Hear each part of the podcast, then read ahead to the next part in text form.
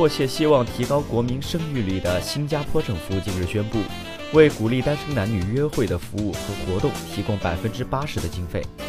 由于东方传统文化，在新加坡约会比欧美社会更加复杂的多，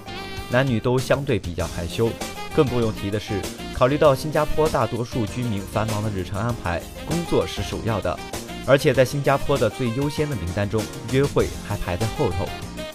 根据新加坡2017年的人口简报，新加坡总人口距2016年，新加坡的人口仅取得了百分之零点一的增长，创下了2003年以来的最低增长率。在这数据背后，是新加坡人口老龄化以及晚婚低生育的现状。而低婚率又对新加坡的经济增长、医疗税收以及移民政策等产生负面的影响。为此，新加坡政府推出了多项鼓励生育的措施，还在本月号召单身者参加相亲集会，甚至打出了“你约会，政府买单”的招牌。可以说，为了催婚，新加坡政府操碎了心。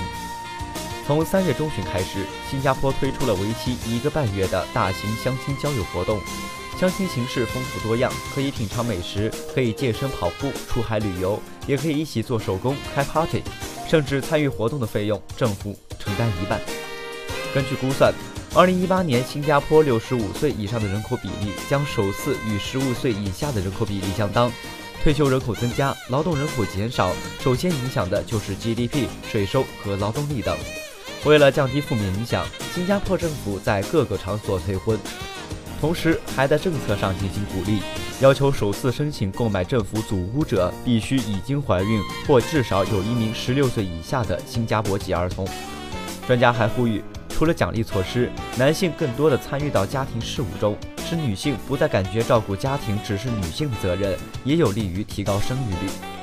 此前，新加坡政府还制作过鼓励单身人士互动的电视广告。新加坡政府的统计数据显示。新加坡2009年的结婚率为每千名居民中的6.6人，而1999年为7.8人。